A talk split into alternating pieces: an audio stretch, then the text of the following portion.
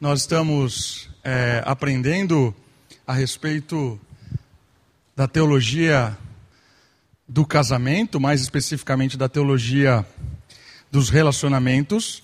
E semana passada nós começamos abordando a temática do que é que vincula os relacionamentos na criação. Nós falamos a respeito do primeiro vínculo, que é o vínculo do amor. O vínculo do amor é que faz com que toda a criação esteja unida, e esse amor é que faz com que tudo funcione, tudo esteja orquestrado, tudo esteja de uma forma especialmente vinculada. O vínculo do amor, ele sustenta toda a criação. E aí nós percebemos que antes do pecado não havia nenhum tipo de regra, nenhum tipo de lei. Por quê? Porque o amor é o vínculo. Não precisa de lei quando o amor está completamente instituído dentro do coração, do relacionamento, não havia, não havia nenhum tipo de morte. E aí nós falamos a respeito do, do, especificamente do relacionamento conjugal, ali a primeira família instituída. Nós falamos do vínculo de amor dessa família, o homem e a mulher são complementares. Trabalhamos essa temática da complementariedade, da importância né, de, de perceber que homem e mulher não são iguais, são diferentes, mas no sentido complementar e não diferente no sentido de excludente, certo? São complementares. E aí nós falamos a respeito do funcionamento da criação baseado nesse vínculo que é o amor. Hoje nós vamos falar do segundo vínculo, que é o vínculo da aliança, mas antes do vínculo da aliança, uh, eu queria demonstrar numa ilustraçãozinha aqui, como funciona esse vínculo do amor que a gente falou, do amor ágape, do amor eros, do amor é, filéu, essa dinâmica do amor que quando o amor de Deus rega, os outros amores são reconfigurados. Nós falamos isso e eu queria mostrar isso numa, numa forma da dinâmica do amor. Quando eu disse lá, ah, o amor acabou. Quando o amor acaba, possivelmente nós paramos de amar a Deus.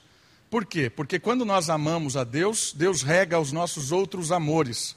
O amor do desejo, que é o amor eros, e o amor do filéu, que é o amor da fraternidade, da amizade, da parceria. Se eu estou amando menos alguém, possivelmente eu estou amando menos a Deus. Olha que forte isso. Se eu estou amando menos a, a a criação, o relacionamento, é porque eu estou amando menos a Deus.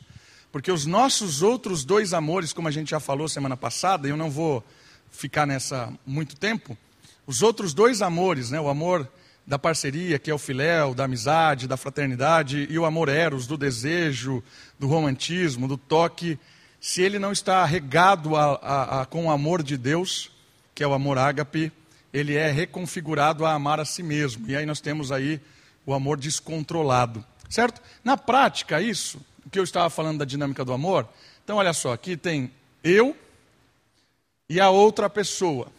Certo? Relacionamento. Aqui encara qualquer tipo de relacionamento. Pode ser uma amizade, pode ser uh, casamento, pode ser relacionamento com o outro. E o outro tem virtudes. O que são virtudes? São coisas que nos atraem, coisas positivas. Cada bolinha dessa é uma virtude. Então o outro é uma pessoa fiel, parceira, justa. Essa outra pessoa é uma pessoa agradável, uma pessoa leal, uma pessoa que posso contar com ela para todas as coisas. Essa pessoa é uma pessoa trabalhadora, esforçada.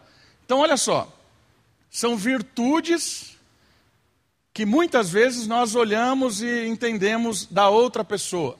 Mas, ao mesmo tempo, todo mundo tem vícios ou defeitos. Né?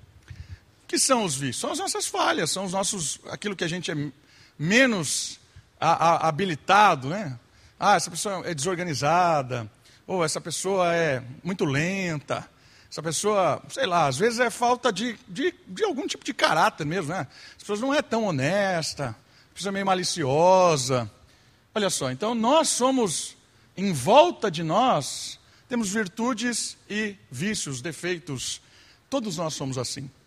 Mas olha só que interessante: a dinâmica do amor, quando nós não experimentamos do amor ágape, que é o amor de Deus, nós não amamos pessoas, nós amamos virtudes. Então, olha só, o amor desta pessoa para com a outra, ela esbarra nas virtudes. Por que, que você ama o outro? Ah, eu amo por causa que ele é legal, é justo, uma pessoa fiel, honesta, trabalhadora, e sei lá, qualquer virtude que você queira colocar aqui. O amor filéu, o amor eros, o amor da humanidade, sem ágape, é um amor que ama virtudes. Mas o que acontece quando eu esbarro no vício, no defeito do outro? Ah, eu deixo de amar. Insuportável, pastor. Não dá para amar essa pessoa. Porque ela foi traíra, desonesta. Pessoa, não consigo amá-la. E aí, olha só que interessante. Na verdade, eu nunca experimentei do amor verdadeiro. O que eu amo mesmo é a mim mesmo. Porque aí, quando eu esbarro no, na, na, no, no defeito, no vício do outro, eu me volto a mim mesmo. Porque o meu amor próprio é muito grande para desperdiçar com o outro que não merece nada. Olha que interessante isso. Por isso que eu disse que quando a gente diz para uma outra pessoa, ó, acabou o amor, não te amo mais, possivelmente nós estamos amando a nós mesmos muito mais do que o outro e a gente nunca passou desse, dessa superficialidade do amor, que é amar virtudes e não amar defeitos. Certo? Mas olha que interessante, aqui entra o ágape, aqui entra o amor de Deus. Por quê? Porque o amor de Deus é um amor que não ama virtudes e defeitos, ama pessoa. Mas Deus prova o seu amor para conosco pelo fato de ter Cristo morrido por nós, sendo nós ainda pecadores. Romanos capítulo 5, versículo 8. Qual é a prova do amor de Deus para conosco? É que ele demonstrou esse amor entregando a sua vida, morrendo por nós, sendo nós só de defeitos. Não tinha nada que atraísse Deus em nós, não tinha nenhum tipo de virtude. Deus não amava as nossas virtudes. Olha, como o Davi é bonzinho, eu vou demonstrar, vou morrer por ele, porque é uma pessoa boa, cidadão de bem, trata bem os seus filhos, honesto. Então, olha, ele merece isso. Vou derramar o meu amor para o Davi, porque ele apresenta atributos bons. Não se engane nisso. Nós não temos nada de bom para oferecer para Deus. Deus nos ama apesar dos nossos pecados. Sabe aquela frase que Deus odeia o pecado, mas ama o pecador? É, tem alguns reformados que não gostam dessa frase, mas essa frase é verdadeira. Deus odeia o pecado, por isso que ele transcende o pecado. Olha só. O amor ágape é um amor que passa os defeitos e ama a pessoa, ama a criatura, ama o seu filho, ao ponto de poder me lavar, me perdoar, me transformar, me aceitar, recomeçar das minhas escolhas. Porque muito daquilo que eu escolhi são os meus defeitos, né? aquilo que rodeia a minha vida, eu sou muito daquela que as minhas escolhas me fizeram ser. Então, se dependesse das minhas escolhas, eu estaria perdido completamente. Mas Deus prova o seu amor amando pessoa e não virtudes e defeitos. E isso é extraordinário por quê? Porque a partir do momento em que eu e você experimentamos desse amor de Deus, nós podemos amar porque Ele amou primeiro. João fala isso. Nós podemos agora amar, amar corretamente a mim mesmo e ao próximo, porque o amor de Deus me encheu. Eu experimentei deste amor, estou perdoado, reconciliado, nova criatura. A partir de então, o meu amor passa a ser pelo outro e não mais frágil, superficial, um amor mundano. O mundo ama isso aqui, ó. O mundo ama. O mundo vai te explorar até você ter virtudes a oferecer. Quando você não tiver mais virtudes para oferecer, o mundo te descarta. Porque na verdade ele nunca te amou. Vai te dar um troféuzinho, obrigado pelos seus 50 anos aqui na empresa, né? fez muito bem a sua obrigação, agora você vai levar o troféu joinha por dedicação, gastou a sua vida aqui 50 anos dando a sua vida na empresa, correndo atrás dos sonhos da empresa. Ah, mas agora você não vale mais. Acabou o seu gás. Né? Então a empresa não, não, não te ama mais, que você não tem mais o que oferecer para a empresa. Esse é o amor do capital, esse é o amor do consumo, esse é o amor da nossa sociedade. Esse é o amor dos nossos jovens, muitas vezes enlouquecidos pelo eros, enlouquecidos pelo desejo, o amor da falta. Faz de tudo, né? Ah, está morando, pastor. É o escolhido de Deus, é o presente de Deus. E aí ora e tal. Fala, ah, é a pessoa certa, não sei o quê. De repente, e aí, cadê a pessoa certa? Não era presente de Deus? Não estava orando? O que aconteceu? Ah, é livramento, livramento. Cara de pau, isso sim. É amor próprio, amor desenfreado, amor eros, amor sem Deus. Não existe pessoa certa para ninguém. Todos nós somos errados um para o outro. Nós somos pessoas erradas, repletas de defeitos, de escolhas erradas. O amor que nos vincula é o amor de Deus, que reconfigura o desejo. Não que o amor eros seja errado, o amor eros é de Deus. Deus colocou em nós o amor do desejo, da falta, da intimidade. Mas a gente precisa lidar com esse amor com o amor de Deus. O amor de Deus é re, reconfigura isso. Olha que legal. A partir disso aqui, desse experimento do amor e, e, e o derramar do amor para o outro, eu consigo entender uma, uma ordem bíblica, tipo, ame o seu inimigo. Isso é uma ordem bíblica. Como é que você ama o inimigo? O inimigo só tem aqui vícios. Te persegue, fala mal de você, fofoqueiro, é, fica lá queimando o seu filme no trabalho, quer que você se dê mal na vida. O cara faz tudo contra você. E a Bíblia diz: ame o seu inimigo. Como é que você vai fazer isso? Impossível. Por quê? Porque superficialmente você jamais vai amar outra pessoa. Mas quando você experimenta do amor de Deus, esse mandamento se torna algo transformador porque você chega ao coração do seu inimigo e aí você é capaz de mostrar o seu amor para com ele de algumas coisas muito práticas. Como? Primeiro é orando. A oração, orar por quem nos persegue, orar por quem nos odeia, orar por quem fala mal, orar. Algo extraordinário. Orar para que Deus cuide dessa pessoa, calente o seu coração, transforme a sua vida, amar. Orando. De uma outra maneira, como a própria Bíblia diz, não responda ao mal com o bem. Palavra doce, a palavra tranquila, ela desvia o furor, como diz o provérbio. Então, todo ataque maligno, quem experimenta do amor de Deus, responde com palavras doces, palavras tranquilas. Extraordinário isso aqui. Traga isso para o seu relacionamento conjugal, né? falando aí namoro, casado e né, quem está nessa fase. Percebeu como a dinâmica muda? Porque a gente precisa aprender a amar mais a Deus para amar o nosso cônjuge. Precisamos amar mais a Deus para amar mais o nosso cônjuge. E essa dinâmica do amor é extraordinária porque o seu relacionamento em casa com o seu marido, com a sua esposa, vai ser revolucionado a partir do momento em que Deus entrar na história de verdade.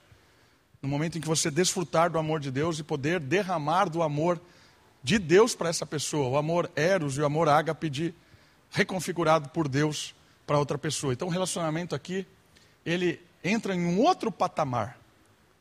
Ah, pastor, a pessoa não era, não é a mesma pessoa não é mesmo, você também não é a mesma pessoa.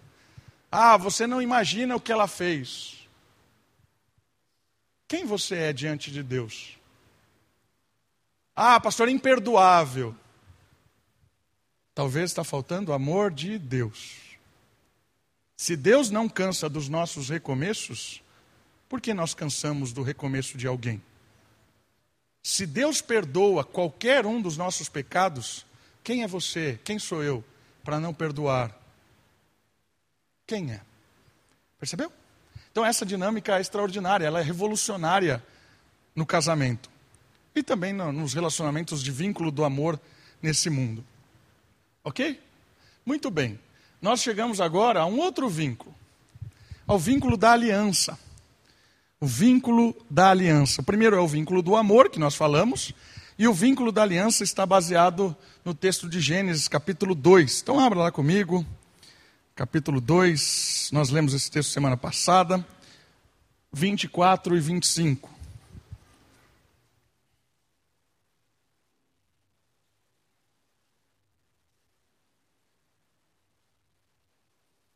Gênesis capítulo 2, vou ler o 23, 24 e 25.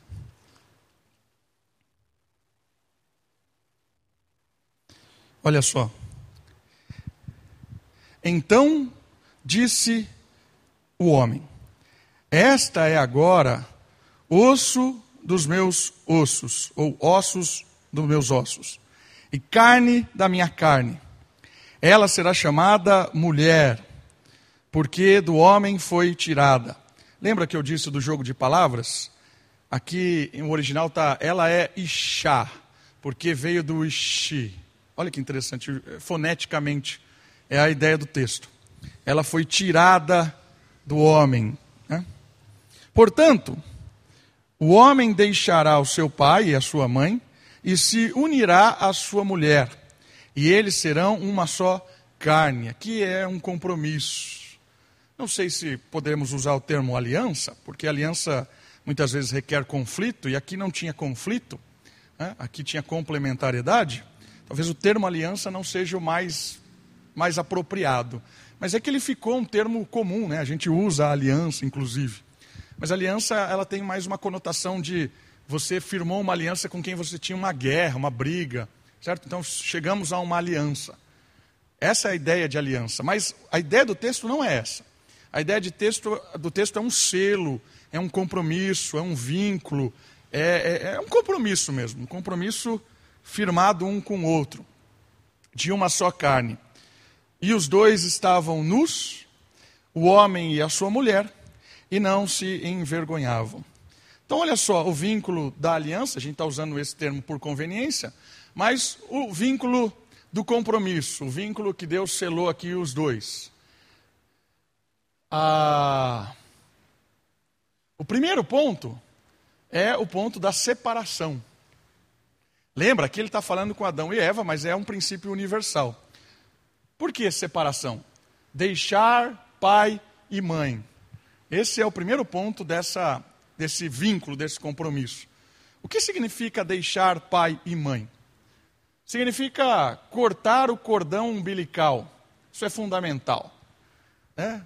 parou, desvinculou, separou. Agora eu tenho a minha própria família, a minha própria estrutura. Um abandono da dependência. Olha que interessante. Cai a, ob a obediência, mas permanece a honra. Porque o texto bíblico diz para obedecer e honrar os nossos pais. Certo? Isso é um mandamento. Honre e obedeça aos seus pais. Até quando? Até o, até o momento em que há esse rompimento. Até em que há esse, a sua, sua vida própria, a sua, a sua autonomia, no sentido de agora eu tenho as minhas próprias responsabilidades. Quando isso acontece? Pode acontecer isso em dois momentos. O primeiro deles acontece quando você se vincula compromisso com outra família. Então, a pessoa vai casar, vai formar o seu vínculo familiar, então ela deixa pai e mãe, ela sai debaixo da obediência, não está mais debaixo da obediência dos pais, não está mais debaixo da autoridade daquela família, porque ela tem uma nova família. E essa família agora, ela tem uma outra uma outra caminhada, uma outra missão. Certo? Esse é um ponto. O outro é quando a pessoa sai debaixo dessa, dessa família. Né? O jovem decide ter a sua vida. Vou morar sozinho, vou comprar minha casa, vou trabalhar e vou levar a minha vida. Isso é ótimo. Né? Determinado momento, tanto é que talvez ele não encontrou alguém ainda, mas chegou o momento em que ele sentiu necessário ter a sua própria autonomia, sua própria vida, suas próprias responsabilidades. Deixa pai e mãe, Aqui ele não se une a ninguém, mas ele tem a sua própria vida. Certo? Então, olha que legal isso aqui. É importante perceber algumas questões aqui que nos ajudam a, no relacionamento familiar. Quando os nossos filhos se vão, se casam, eles têm a vida deles. E eu, como pai, né, Kate, como mãe, a gente já não mais tem autoridade no sentido de obediência da Sofia, por exemplo. Quando a Sofia casar, a família dela principal é o marido. Mais do que eu e a Kate. A responsabilidade é deles. Não me deve mais obediência. Eu não chego lá e falo assim: olha, Sofia, agora você e o seu, seu marido vão fazer assim, desse jeito, vão fazer esse tipo de coisa. Né? E às vezes os pais fazem isso de forma até é, ameaçadora, né? Olha, eu estou te ajudando e tal. Os filhos não devem mais obediência aos pais, mas honra. O que é honra? Honra é você ouvir, você dizer, oh, obrigado, pai, obrigado aí pela, pelos conselhos, agradeço, mas eu tenho a minha responsabilidade, eu tenho a minha, a minha, o meu trilhar, porque se der tudo errado, não é culpa dos pais, é culpa daquele casal que assumiu aquelas responsabilidades, aquelas escolhas. E eu quero dizer uma coisa, que esse tipo de vínculo, ele estraga a família. Ele estraga. Exemplos pessoais. Quando eu casei, a minha mãe, ela me ajudava bastante no seminário. O seminário era uma pobreza, né? A gente vivia ali numa situação bem complicada. Morávamos numa casinha lá no seminário, eu e a Kate, fazíamos ministério no final de semana em Limeira, e a gente tinha lá o que comer e estudar, e, e era o básico. Vida que serve, graças a Deus por isso. A minha mãe, ela, ela decidiu, sei lá, nos ajudar com algumas compras. Benção. Ela vinha, trazia umas compras lá e tal, trazia, era muito legal. Mas em um determinado momento, minha mãe começava a, a falar coisas, né? Olha, não é assim que, é, que você tem que dobrar as roupas do meu filho. Olha, ele não gosta desse tipo de café. Não, não é assim. Você tem que adoçar desse jeito, né? Olha, Kate, isso aqui não é legal assim. Ele nunca gostou desse tipo de pijama, dá alergia a ele. A ele né? Não estou inventando, isso são coisas que eu ouvi. Eu, como marido, poderia pensar duas coisas. Excelente, né? Quero que minha mãe bote ordem na Kate que pô, sair de casa deve ser tratado no mesmo nível, pelo menos, né? Essa era uma, uma coisa que eu poderia ter ali. A outra é o seguinte: a minha mãe está ajudando Kate. Se a gente não falar, falar alguma coisa, a gente corre o risco de perder a ajuda dela aqui. Né? Mas eu tinha certeza que aquilo ia acabar com o meu casamento. Tinha certeza. Porque deixar pai e mãe não estava acontecendo. Vinha, dava palpite. Pare e pense na sua dinâmica de vida. É, às vezes nossos filhos nos, se casam e a gente fica lá, querendo dar palpite, querendo levar as coisas, ajudar, ajudar. Na verdade, você não quer ajudar, não, você quer manipular, quer ficar em cima, quer ficar enchendo o saco. Sua nora e seu genro pode até ficar, ah, que legal. Mas por dentro está falando assim, que desgraça de sogra. O que você fez, Davi? Né? Determinado dia, cheguei, minha mãe, sentei ela na minha. Mãe, senta aqui, vamos conversar. Quero agradecer porque você está me ajudando, bênção demais. Mas agora, eu não quero que você nunca mais fale isso que você está falando. Não quero que você mais fale o que a Kate tem que fazer. Não quero que você venha e fique dando esses palpites. Eu não quero. Você é muito bem-vinda aqui. Mas se você vier e falar isso, eu não quero que você volte nunca mais na minha casa. Porque ali estava em jogo o meu casamento. Estava em jogo a minha família, a minha responsabilidade. Ah, você fez isso com a sua mãe? Fiz. Resolveu resolveu. Porque eu fui honesto com a minha mãe. Abri os olhos dela, falei: "Mãe, não é assim que funcionam as coisas". Mas às vezes a gente fica coagido com algum tipo de ajuda que a gente está recebendo de uma pessoa e aceita algum tipo de, de opressão, de dos pais.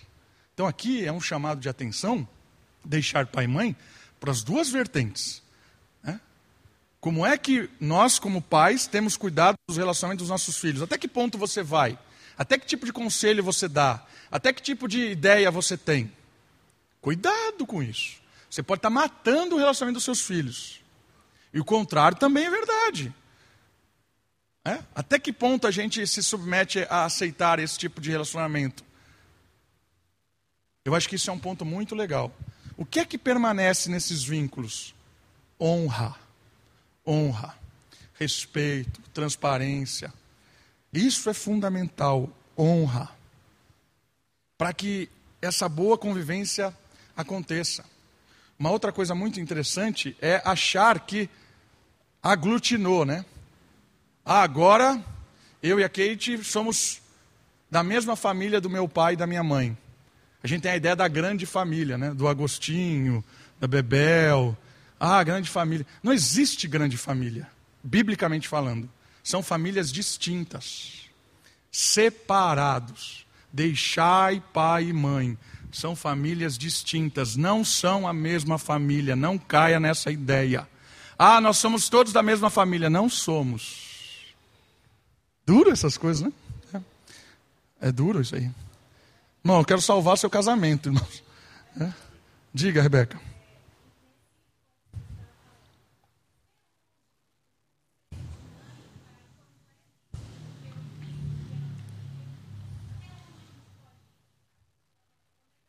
Até onde você quiser. A questão é que o problema é seu. Né? Se der tudo errado, entende? Ó, você pede um conselho para os seus pais. Excelente, eu acho ótimo isso. Até que ponto você vai do conselho? Até quando você quiser. Só que o problema é o seguinte: você aceita o conselho. Se der tudo errado, de quem é a responsabilidade? Sua. Entende?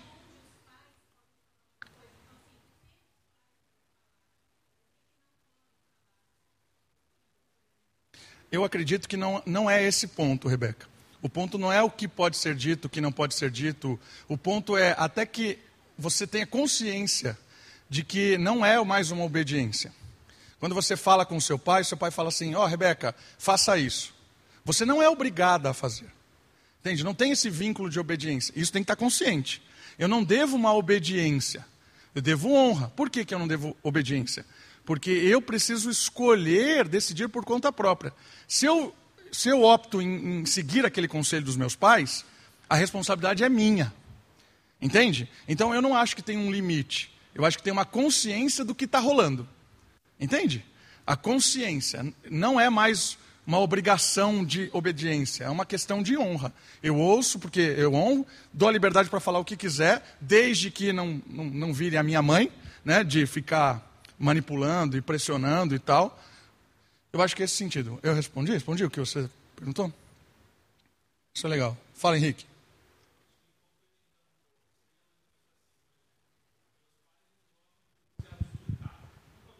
Uhum. Uhum.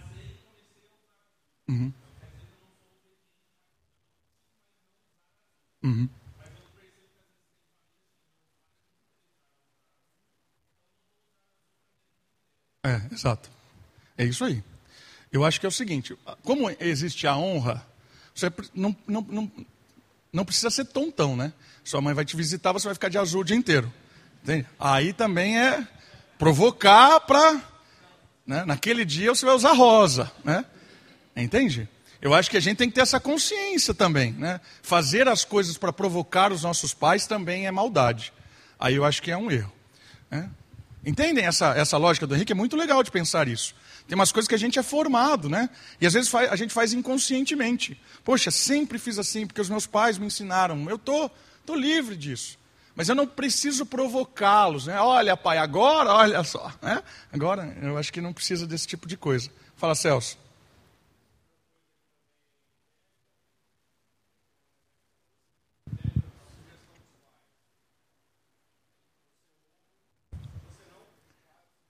Aham. Sim. Aham.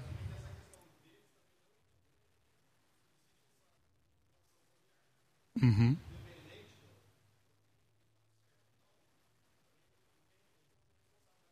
Sim, nenhuma. Eu acho que os pais têm que entender que eles são conselheiros. Eles dão conselhos. Né? Eles não têm responsabilidade nenhuma, isso é ótimo. É, se deu tudo errado, vamos, vamos supor, deu, deu um conselho para você, se você faz, deu tudo errado. A culpa não é deles. Eles não, não precisam ficar assim, nossa, falei para fazer isso e. Não, não tem responsabilidade nenhuma, né? Se um dia a Sofia vier casada pedir um conselho, eu der um conselho e der tudo errado, e ela vir reclamar comigo, eu falo assim, bem feito, você fez o que você quis. Né? Só dei um conselho. Né? Sim, é. Uhum. É. Isso, exatamente. A gente está pegando o lado positivo, né? Quando o pai acerta, a gente erra. Aí ele fica lá, nossa, né? Falei. Mas o negativo ele foge, né? Deu bobagem, não. Mas aí que tá, a responsabilidade é dos filhos, né? Irmãos, às vezes, dependendo da situação, os, principalmente quando é novo, casado, os pais não são os melhores conselheiros. Não são. Né? Quando eu faço curso de noivos, todo mundo que eu vou casar, eu faço curso de noivo. Eu falo isso, você precisa ter conselheiros maduros, e às vezes no início do casamento, os principais conselheiros, os melhores conselheiros, nem são os pais. Porque às vezes os pais tomam partido da situação. Né? Às vezes, ó, eu, entende? Eu acho que ouvir alguém de fora em alguma situação é legal, melhor. Certo? Fala, Maine.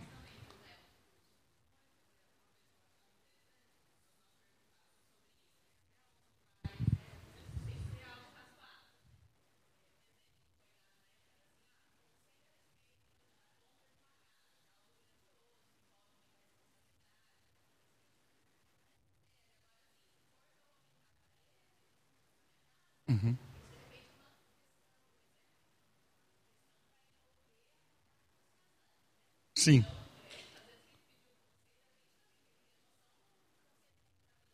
Uhum.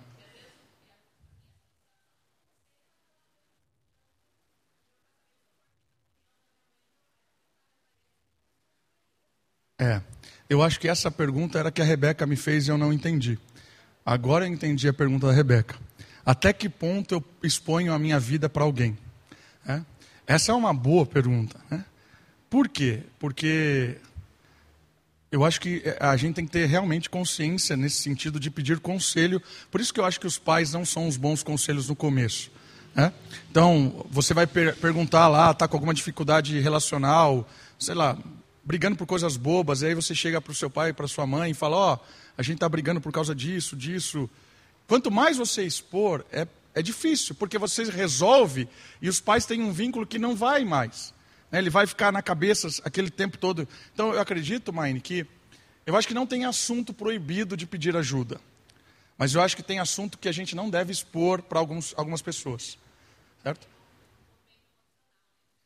Exatamente. Exatamente. Eu acho que tem um, às vezes a gente fica em umas questões que a gente é duro para nós, mas a gente não, nunca pede ajuda. Isso é perigoso. Por quê? Porque a gente vai expor algumas coisas que são delicadas. Tem três assuntos, três assuntos que são poderosíssimos. E a gente precisa muitas vezes de conselheiro. Conversa, diálogo. Dificilmente alguém procura você e fala assim: olha, eu estou com dificuldade no diálogo com o meu marido, com a minha esposa. Não tem esse tipo de. de mas fundamental. Finanças, Finanças é uma coisa que as pessoas não pedem ajuda porque sentem-se envergonhadas. Né? Não pedem, não pedem conselho. E sexualidade é um outro assunto. Não pedem nenhum tipo de ajuda, nenhum tipo de ajuda. E depois vira uma bola de neve tremenda. Né? E é claro que você não vai pedir conselho né, na área de sexualidade para qualquer pessoa. Né? Não vai pedir isso, nem, nem pro, né? Mas eu creio que precisa de ter alguém. Você precisa ter um, um amigo, um conselheiro, alguém que você confie, maduro, que vai saber ouvir isso, né, na dinâmica do, do, do relacionamento, né, talvez casais que troquem esse tipo de informação, fale da área de finanças, poxa, estou com área de dificuldade financeira, não estou conseguindo administrar muito bem a minha casa. É dificílimo alguém falar isso. Não estou conseguindo administrar muito bem a minha casa. Tem que ser muito humilde para chegar a uma conclusão dessa. Né? Mas eu acredito que a gente precisa de ajuda. Né? Mas eu concordo. Eu acho que tem assunto que você não vai expor de qualquer jeito, de qualquer pessoa. Né? Chega na mesa lá do almoço de domingo e começa a falar da sua família. Ah, lá em casa você precisa ver o que minha mulher tem fazendo tal.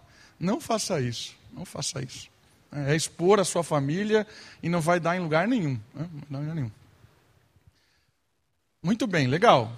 Legal de perceber e pensar sobre isso. O segundo ponto, unir-se à sua mulher, unir-se à sua esposa, unir-se ao seu marido, deixar pai e mãe, unir-se à sua esposa. Ali tem a ideia de permanência e exclusividade. Olha que legal isso. É, unir-se tem essas duas conotações: estabilidade, monogamia, a união pública até a morte. O vínculo é o amor de Deus e esse compromisso. Né? O que é essa ideia de unir-se, exclusividade? Né? é a ideia de você deixar claro para as pessoas que você tem um compromisso com alguém exclusivo. É com essa pessoa e com mais ninguém.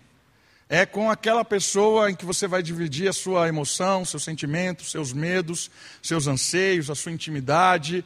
É com ela e com mais ninguém, exclusivo.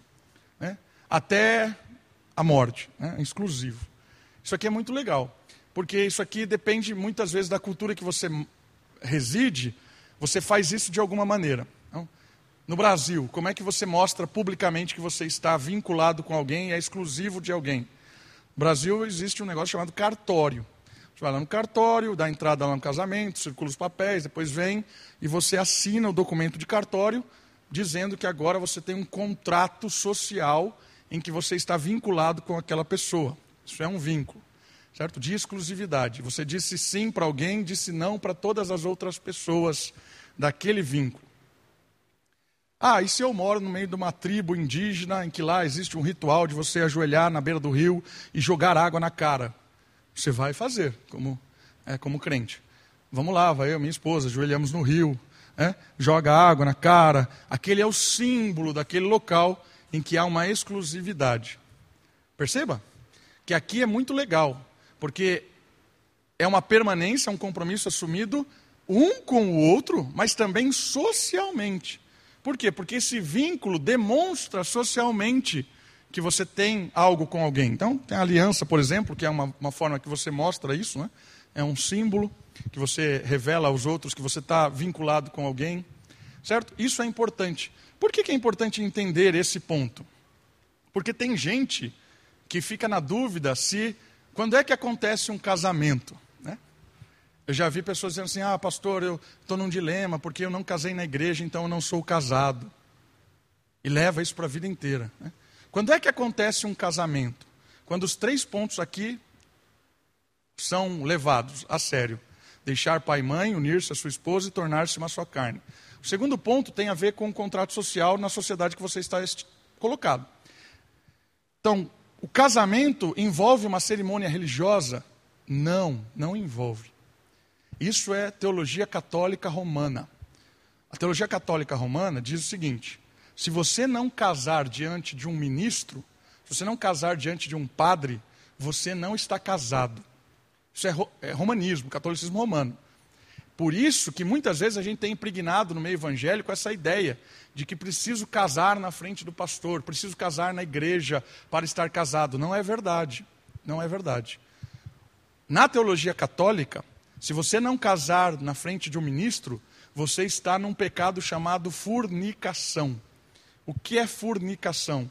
É você estar tendo relação íntima com alguém que você não tem vínculo, que você não tem aliança, que você não tem compromisso porque não vale nenhum tipo de vínculo fora da presença do ministro. Teologia católica, certo? E eu já lidei com pessoas crentes, evangélicas, que carregavam um peso tremendo porque não tinham casado na igreja e achavam que o casamento deles não era válido. Isso não é Bíblia, isso é teologia católica romana. Se você faz os requisitos socialmente aceito para o casamento, o seu casamento tem validade espiritual, transcendente, é aceita por Deus. Certo? O que é então a cerimônia de casamento religiosa? É um culto de gratidão a Deus, é um culto de louvor a Deus, certo? Não é o pastor que casa ninguém. Para você ter uma ideia, né, aquele termo que o pastor faz é casamento religioso para efeito civil. O que significa isso? Que o que o, o, o pastor faz não tem efeito civil, é para efeito civil. Quando é que o, o ato do pastor se torna com efeito civil? Quando o juiz cela. Então, a ata que eu vou, vou fazer o casamento mês que vem, lá do, da Natália e do Gabriel. Eles me mandaram lá, estão aptos a casar, o cartório emite essa ata, essa, essa, esse documento. Eu faço uma ata lá, como celebrante, e essa ata, ela vai ter validade legal quando o cartório reconhecer. É um documento para efeito civil. Então não sou eu que caso ninguém. Olha que interessante. É? Então, perceba isso. O que, é, o que faz um casamento existir? Deixar pai e mãe, ato de exclusividade e monogamia um para com o outro, e um vínculo reconhecido socialmente. E aí depende da sociedade que você está. Nós estamos no Brasil, estamos em Americana, temos um cartório, todo mundo aceitou isso, né? ninguém mandou você nascer aqui, agora você tem que gastar dinheiro, inclusive, para casar. Né? Quem dera tivesse nascido numa tribo, jogava água na cara e resolvia, não gastava nada. Mas aqui você tem que fazer isso. Fazer o quê? Né? Percebe? Nós estamos sujeitos às leis e tal.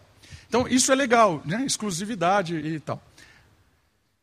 Esse vínculo de exclusividade é, é, é muito mais profundo do que a gente imagina.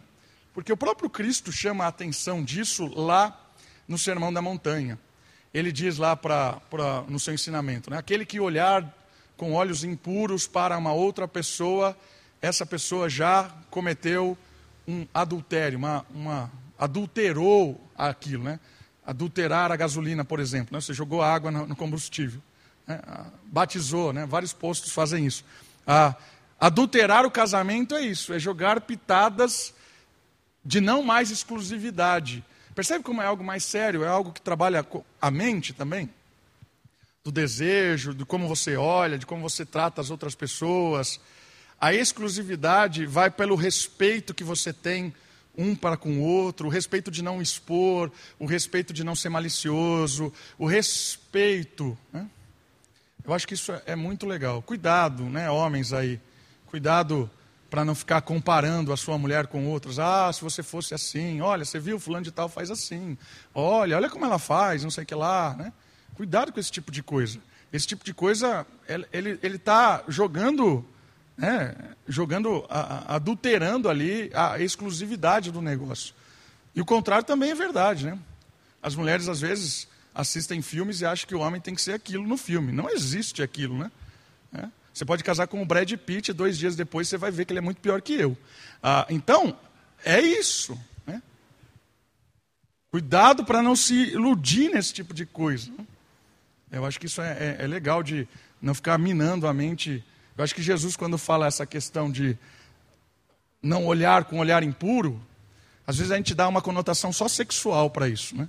É o olhar é, sexual para o outro. Não acho que é isso só. Eu acho que olhar com olhar impuro é um olhar de, de desprezo com a pessoa que está do seu lado, valorizando o outro a, a, de uma forma desprezível a quem está do seu lado. Né? Por isso que é, tanto o homem quanto a mulher. Né? Olhar com olhar impuro é você trazer comparações, você trazer coisas da outra realidade para o seu casamento e ficar exigindo dela, né? ficar desejando, ficar sonhando com a grama do vizinho, com a realidade do vizinho. Ah, olha onde eles já chegaram. Né? Estão casados há muito tempo, menos que a gente, já tem uma casa, já tem um carro, já chegaram não sei aonde, já foram viajar para Paris. E aí você, isso é olhar com olhos impuros, eu acredito. E afeta esse vínculo aqui de exclusividade. Você está vinculado com alguém, é você e aquela pessoa. Talvez outros sirvam de inspiração.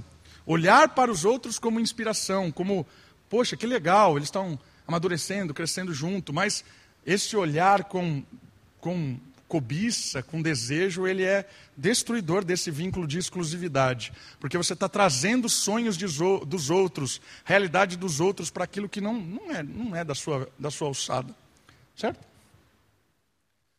E o último ponto do vínculo da aliança é a intimidade total, né? Tornar-se uma só carne.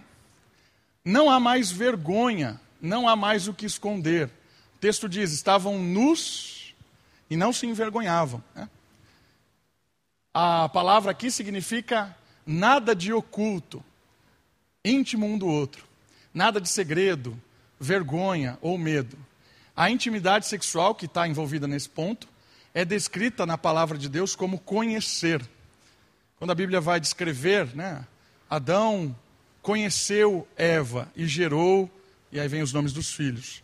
Conhecer tem a ver com a intimidade sexual. Então, olha que legal essa, essa ideia.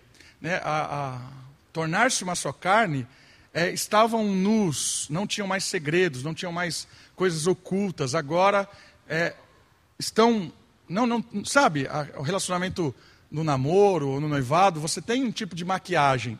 É, você se fantasia, faz coisas que você não faz na frente, vai embora, entende? Você cria um personagem, às vezes, para outra pessoa. No casamento, na aliança, acabou o personagem. É você e é você. E essa, esse é você é um desenvolvimento, um conhecimento, uma intimidade. Não tem mais segredo, não tem mais, não tem mais vida separada. Agora é uma vida conjunta. Muda a chavinha aqui, ó. Não mais sou solteiro, não mais tenho os meus sonhos, minha vida, minhas prioridades.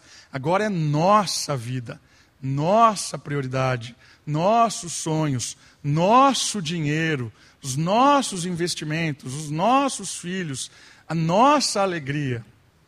Intimidade, tornar-se uma só carne. Né? E aqui entra um dilema legal, por quê? Porque as pessoas são diferentes, são complementares. Os sonhos, as prioridades, o jeito é diferente. Né? Se você pegar a realidade de cada um, você vai ver que os gostos, as prioridades são diferentes. Como é que nós vamos lidar nessa uma só carne com gostos diferentes? Aí é o desafio do casamento, de você abrir mão de uma coisa, incentivar a outra e vai se conciliando. Né? Pensando na minha vida com a Kate, nós temos, nós somos muito diferentes, muito, muito, muito. Acho que nós somos diferentes assim, em absoluto. Acho que a gente não combina em nada, nada. Eu gosto de praia, ela gosta de mato. É? Eu gosto de silêncio, ela gosta de barulho. Tudo. Acho que não tem nada aqui, né? Não tem nada. E isso é legal de perceber, né, que a gente vai se complementando e a gente vai se ajustando. Né? Se a gente não entende essa, essa tornar-se uma sua carne, a gente começa a criar uma vida de solteiro dentro do casamento. Então, dentro dessas prioridades, se você for ali na minha sala, tem vários livros, tem estantes de livros. Né? E aquilo custa dinheiro. Né? Da onde você acha que veio o dinheiro? Nosso. E você pensa que a Kate vem ler livros? Claro que não. Ela fala para mim que aquilo é jogar dinheiro fora. Você está jogando dinheiro fora, né? Mas por que que eu comprei? Por que que ela permitiu que eu comprasse? Porque o dinheiro não é mais meu. O dinheiro é nosso. Houve um, um entendimento, ajustamos prioridades. E eu posso comprar aquilo. Da mesma maneira que a gente investe nas coisas que ela gosta. Que para mim não faz o mínimo sentido ficar comprando peças decorativas. Por que você vai botar uma coisa decorativa aqui? Não tem sentido, não tem. Com ou sem não muda nada. Né? Mas é a mesma coisa, a mesma avaliação que eu faço de uma peça decorativa, ela pode fazer de um livro. A mesma avaliação. É só uma questão de, de perspectiva, prioridade e visão de mundo. Eis o dilema do casamento. Se eu não entendo que nós somos uma só carne, a gente vai ficar em conflitos o tempo todo. Comprar livros, comprar peças decorativas, viajar para a praia, viajar para o mato, ir para tal coisa, gostar de tal coisa, vai ser uma guerra o tempo todo uma só carne, entender que o outro é importante, que o outro é o que vale a pena, o outro. E aí a gente abre mão das coisas. Uma vez a gente compra livro, uma vez a gente compra peça decorativa, uma hora nós vamos para a praia, uma hora nós vamos para o mato. É assim a vida. Né? E a gente vai se ajustando. Por quê? Porque somos agora uma só carne, nós pensamos em nós. Né? Eu acredito que uma das grandes dificuldades agora do nosso tempo essa ideia de independência. Seja independente. tenha o seu próprio dinheiro, tenha as suas próprias conquistas, os seus próprios sonhos, tenha a sua própria vida. Se você pensa assim, não entre no casamento. O casamento não é assim. O casamento é um relacionamento de nós. Nós somos dependentes um do outro, somos complementares, sonhamos juntos, caminhamos juntos, pensamos juntos. Essa é, é, é, é algo que revela essa uma só carne. Então acontece essas três dinâmicas: deixar pai e mãe, sua família, suas a sua responsabilidade, tornar-se uma só carne, né? é, é, unir-se à sua esposa, né? Estamos juntos, parceria, exclusividade, fidelidade. Tornar-se uma só carne. Estamos íntimos, né? Íntimos, intimidade em todas as áreas. Né? É, estamos íntimos, sexualidade e tudo. Essas, esses três pontos formam o casamento. Isso é a base do casamento, esses são os princípios.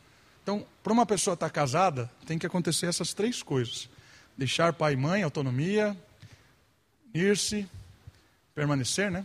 Unir-se a sua esposa, tornar-se uma sua carne. Tem que acontecer isso. Certo? Tem umas questões que a gente analisa na Bíblia e percebe que tem umas situações que parte disso acontecia e não era casamento. Quando Jesus encontra com a mulher, a mulher samaritana, por exemplo, ele fala assim: Ah, você já teve cinco maridos e o que está agora com você não é seu marido. Como não é seu marido? Morava junto, tinha intimidade sexual, estavam lá os dois na mesma casa. Por que, que não era marido dela? Porque faltava um desses itens aqui. Provavelmente o item que faltava da mulher samaritana era o unir-se à sua esposa. Ela não era reconhecida ali na Samaria como mulher dele. Não tinha feito vínculo, não tinha algo vincular. Certo? Então, olha que legal, perceber que essa dinâmica do vínculo é um testemunho para as pessoas, né? A família é um testemunho para a sociedade. Deus criou o casamento para a sua glória ser comunicada a toda a criação na complementariedade da missão. E aqui é importante perceber por que Deus estabeleceu esse vínculo. Por que Deus estabeleceu essa união baseada no amor e nesse compromisso? Para a missão. Nunca se esqueça disso.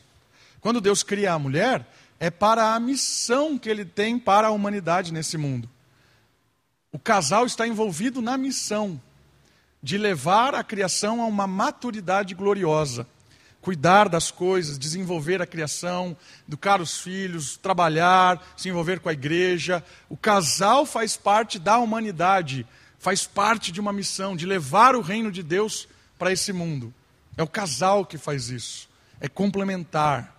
E aí nós falamos né, que se falta o homem ou a mulher em uma das partes, vai dar ruim. Certo? Então, se é complementar, estão envolvidos na missão, estão envolvidos nas coisas para que isso comunique a glória de Deus e desenvolva a criação. Muito bem. Nesse nossos últimos dez minutos, o homem como representante criacional. O homem é o representante ali daquela família. Nós vamos falar disso. Então, abra sua Bíblia em Gênesis 1, 26 e 28.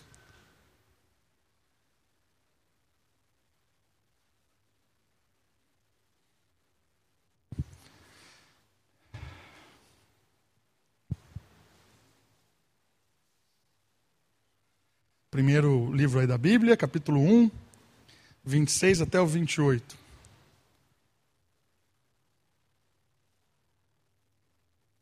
Olha só. E disse Deus: façamos a, façamos a humanidade a nossa imagem, conforme nossa semelhança. Domine ela sobre os peixes do mar, sobre as aves do céu, sobre o gado, sobre os animais selvagens e sobre todo animal que rasteja, que se arrasta sobre a terra. E Deus criou a humanidade, a sua imagem de, a, a imagem de Deus. O criou. Aí agora que legal. Homem e mulher os criou. Então Deus os abençoou e lhes disse: Frutificai e multiplicai-vos, enchei a terra e sujeitai-a Dominais sobre os peixes do mar, sobre as aves do céu e sobre todos os animais que rastejam sobre a terra.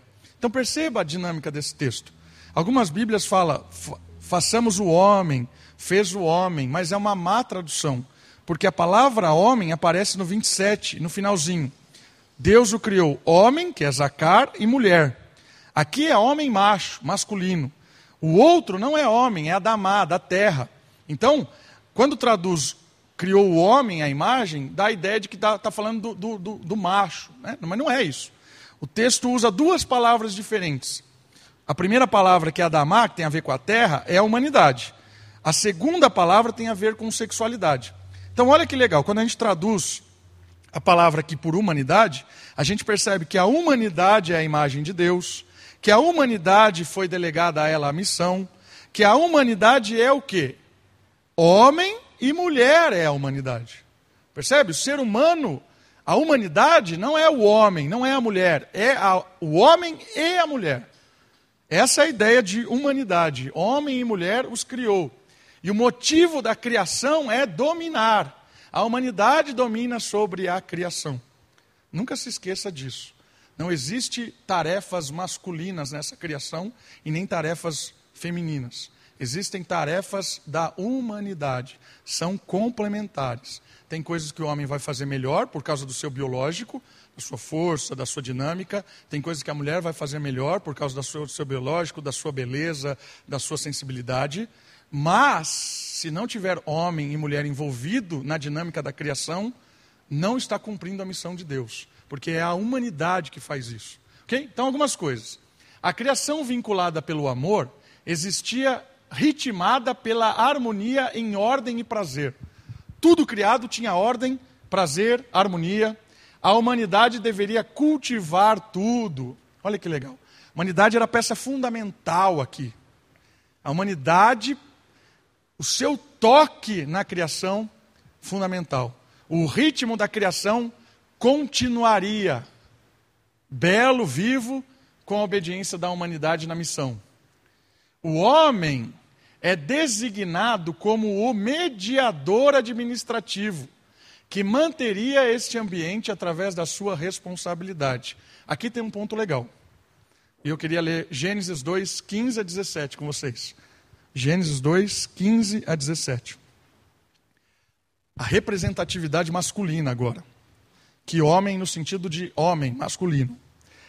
Gênesis 2, 15 a 17.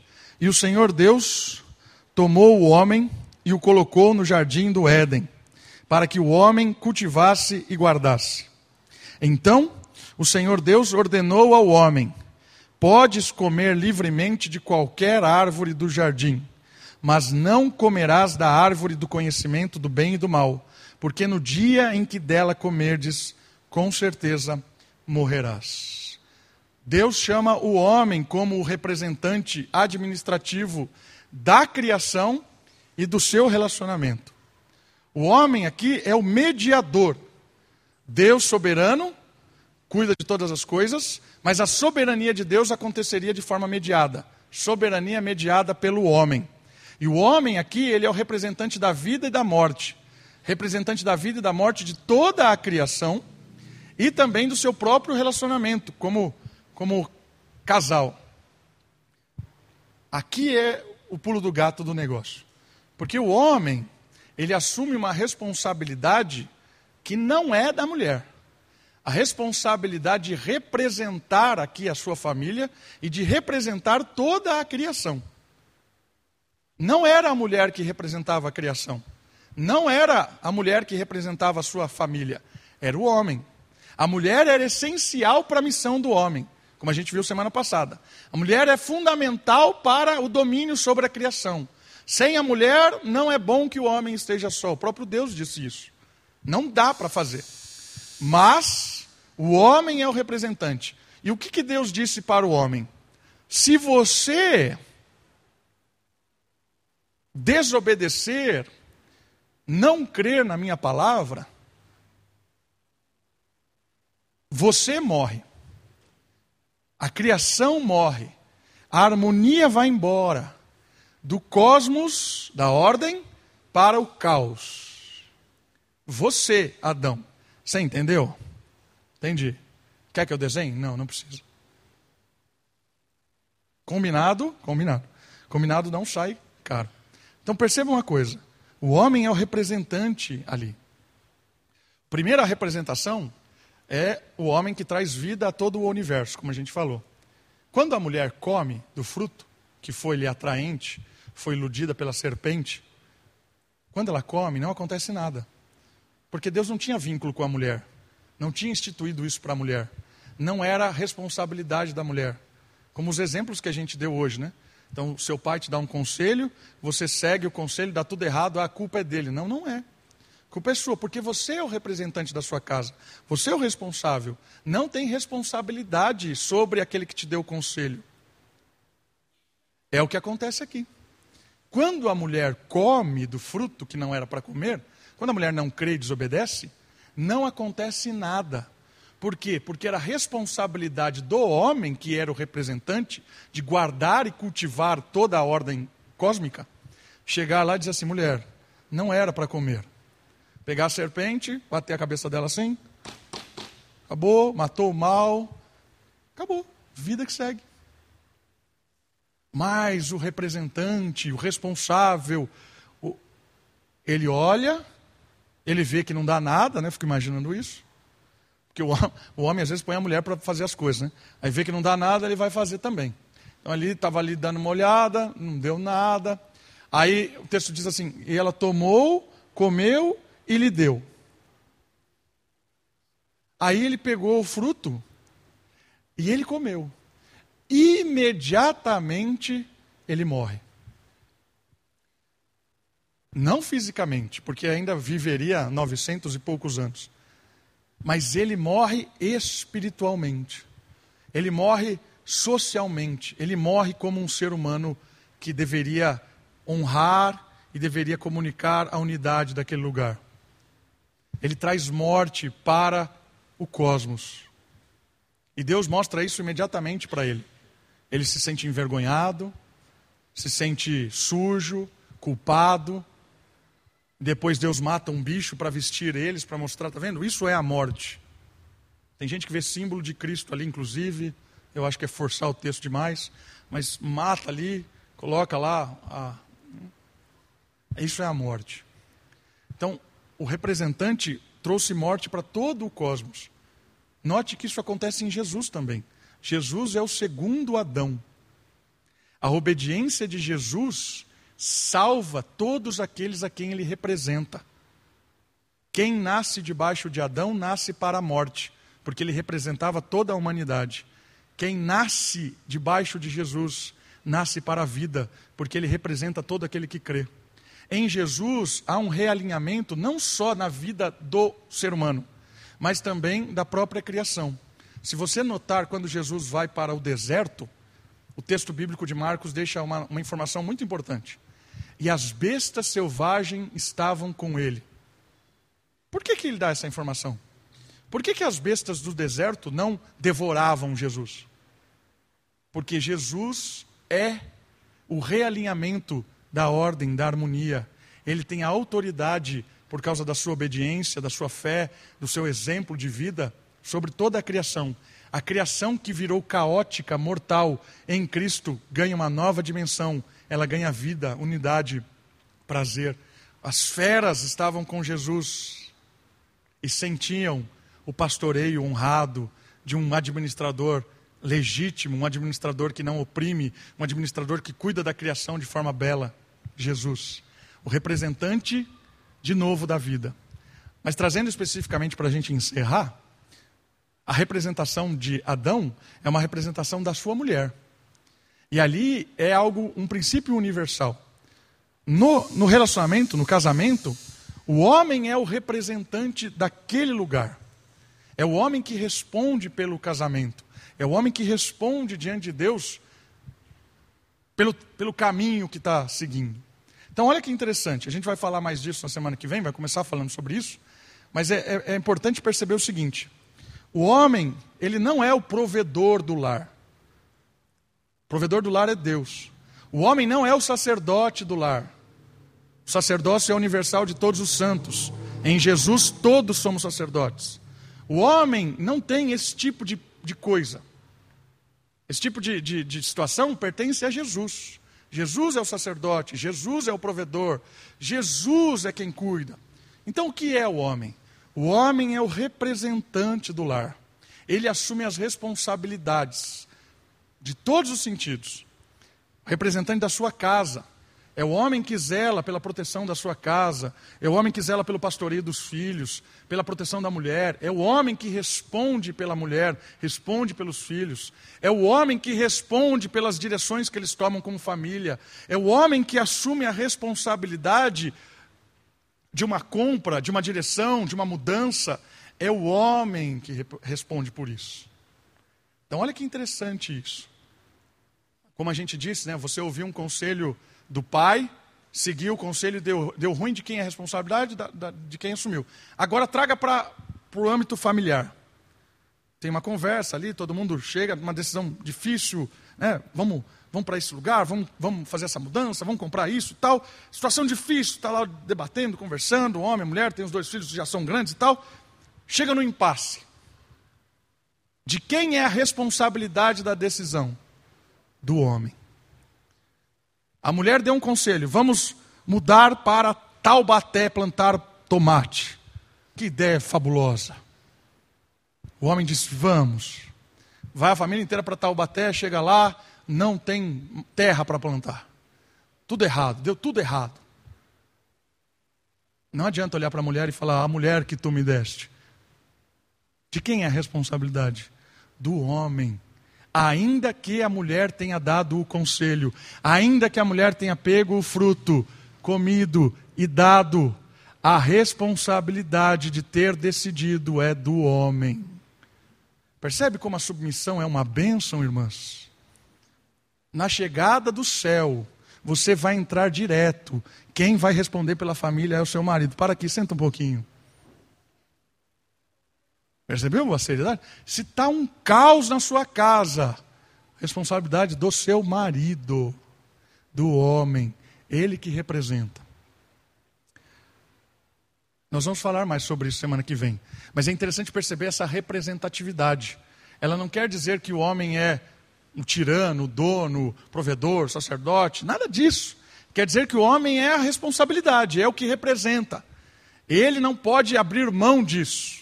E existe uma maldição que Deus colocou sobre a criação, que é tendencioso que o homem abra mão sobre isso. Nós vamos falar disso semana que vem. A maldição de que a mulher quer assumir o papel de ser responsável e o homem ou de dominar a mulher, ser um ditador, ou de abrir mão. Tá bom, que aí vai. Isso é a maldição que está em, em, em, à tona. Se você não fizer nada, abrir mão de todas as suas responsabilidades, vai acontecer isso naturalmente.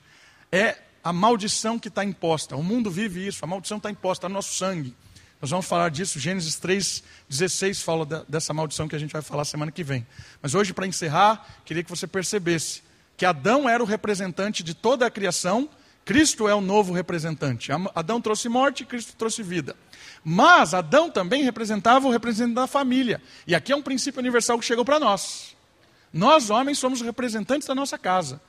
Nós é quem ditamos o temperamento, a ordem, as responsabilidades. Muito legal. Quando a Bíblia fala assim, pais, não enfureçam os seus filhos. Pais, educai os seus filhos. Pais aqui não é homem e mulher. Pais aqui é patros, no grego, né, quando é Novo Testamento, falando assim: homens, você é o responsável da educação dos filhos. Ainda que a mãe faça, ainda que a mãe pastoreie, cuide muito melhor que o homem, mas o homem é o responsável, o homem é o representante. Tá bom? Vamos orar? Irmãos, eu tenho muita informação, muita. Espero que você retenha alguma coisa boa. Pai querido, muito obrigado. Obrigado, Deus, por esse tempo precioso. Obrigado pela paciência dos irmãos, irmãs. Obrigado pela nossa família, família Moriá. Obrigado, Deus, porque o Senhor tem cuidado de nós, ó Deus. Louvado seja o Senhor por esse tempo tão precioso aqui. Continue trabalhando no nosso coração, na nossa vida, ajudando o nosso crescimento, que a gente possa cada dia mais estar perto do Senhor. Deus, nos dê um bom domingo, um domingo de paz, nos abençoa. Oramos em nome de Jesus. Amém. Estou à sua disposição aqui na frente, qualquer coisa. Deus abençoe. Bom domingo a todos.